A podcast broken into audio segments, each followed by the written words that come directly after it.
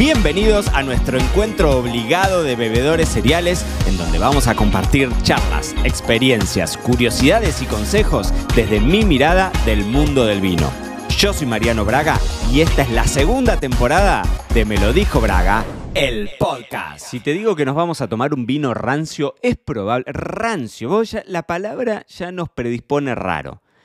El nombre, digamos que es bastante espantoso, pero es una categoría espectacular. Y en el episodio del podcast de hoy vamos a hablar de ellos. Así que quiero darte la bienvenida a un nuevo episodio de Me lo dijo Braga, el podcast en el que vamos a hablar de los vinos rancios. No sé si alguna vez escuchaste esta categoría, es una... Sí, es una categoría que a veces se...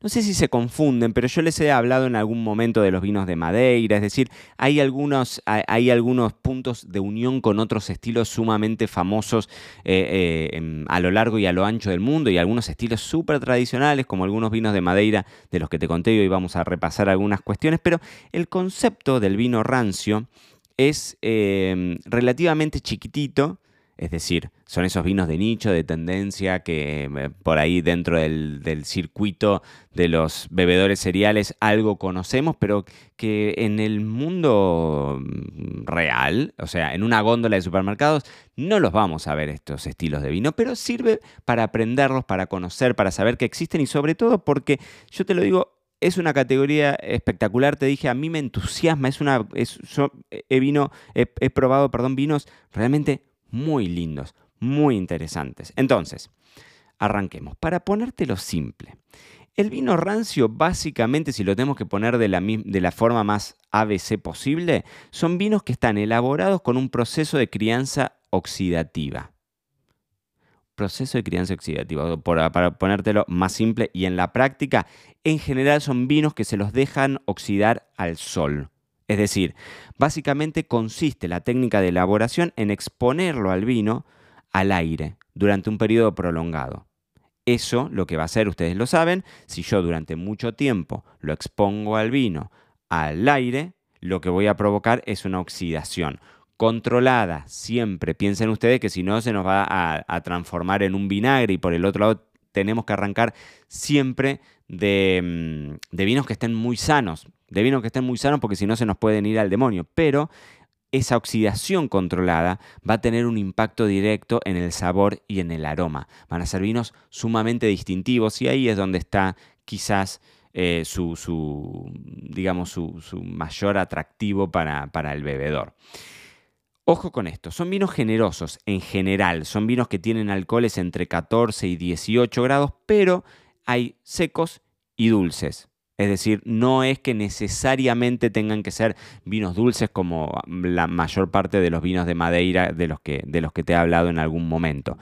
Pero vos pensá que la gran característica, esta oxidación eh, a conciencia que se, que se va a hacer, en algunos casos se hace por la aplicación de calor en estufas, por ejemplo los vinos de Madeira, como te, te contaba en el episodio 28 de este podcast, episodio 28 hace ya un año.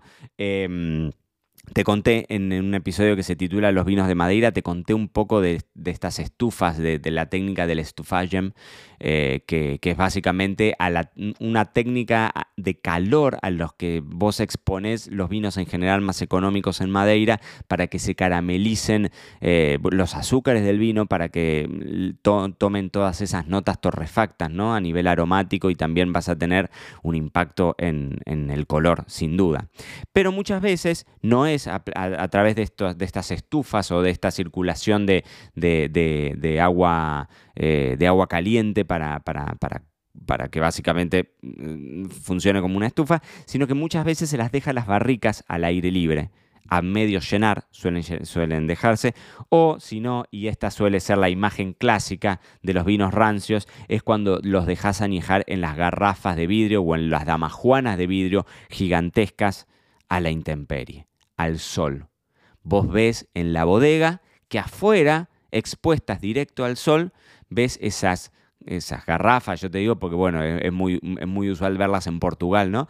Pero eh, recuerdo ahora, por ejemplo, el rancio de Richitelli, de, de Matías Richitelli en Argentina, que creo que es el único rancio que hay en, Argentina, que tienen esas damas juanas gigantes de vidrio que están, que están al sol. Es una imagen muy linda. De hecho, si estás ahora con el celo encima o con la computadora, busca en Google, pone vino rancio y vas a ver que te van a aparecer esas imágenes de las bodegas con, mucha superficie eh, cubierta por, estas damas juanas de vidrio. ¿no? Em, como te decía, la oxidación lo que le va a dar básicamente es una impronta gustativa y aromática sumamente distintiva. De hecho, las notas del curry es muy usual. Un, olor en el vino a curry. Es raro. Bueno, en general es uno de los, de, los, grandes descriptores que, tenés en, los vinos rancios y vinos con, con, a frutos secos, a higos, a caramelo, a café, bueno, todos esos torrefactos obviamente que, van a estar ahí presentes. Y yo te hablo de este perfil aromático y vos me podés decir qué delicia o me podés decir, ay Dios mío, yo no quiero eso, pasame un vino tinto más fácil de entender. Por eso creo que, tiene esto, ¿no? Eh, del amor y el odio, tiene amantes y detractores. El otro día, cuando estaba en una cata de jereces, si no recibís el boletín serial, que es nuestro newsletter que mandamos gratuitamente todos los jueves, yo que vos entra a marianobraga.com, ahí vas a encontrar para, para suscribirte. Y el otro día fui a una cata, les conté en el boletín serial, les, conté algunos, eh, algunas conclusiones de esa cata de, de, vinos de Jerez. Y el muchacho que daba la cata de Jerez dijo algo así como, yo les voy a presentar los vinos más hablados del mundo y los vinos menos comprados del mundo. Es decir, pasa con estos estilos de vino, que son estilos de vino sumamente interesantes, atractivos, de los que hablas, de los que estudias cómo se elaboran y después los probás poco, porque como te digo, son vinos de graduaciones alcohólicas altas, son vinos de perfiles aromáticos, con una paleta aromática y gustativa muy particular. Entonces, te puede gustar, pero si te gusta es probable que te guste para una copa, no para tomarte una botella entera. Entonces, bueno, son, son son exploraciones, que los bebedores cereales sabemos que somos infieles vínicos por naturaleza, así que si nunca has probado un vino rancio, hacete amigo. Muchos de estos vinos rancios, estoy pensando ahora, a veces son combinación de añadas, ¿sí?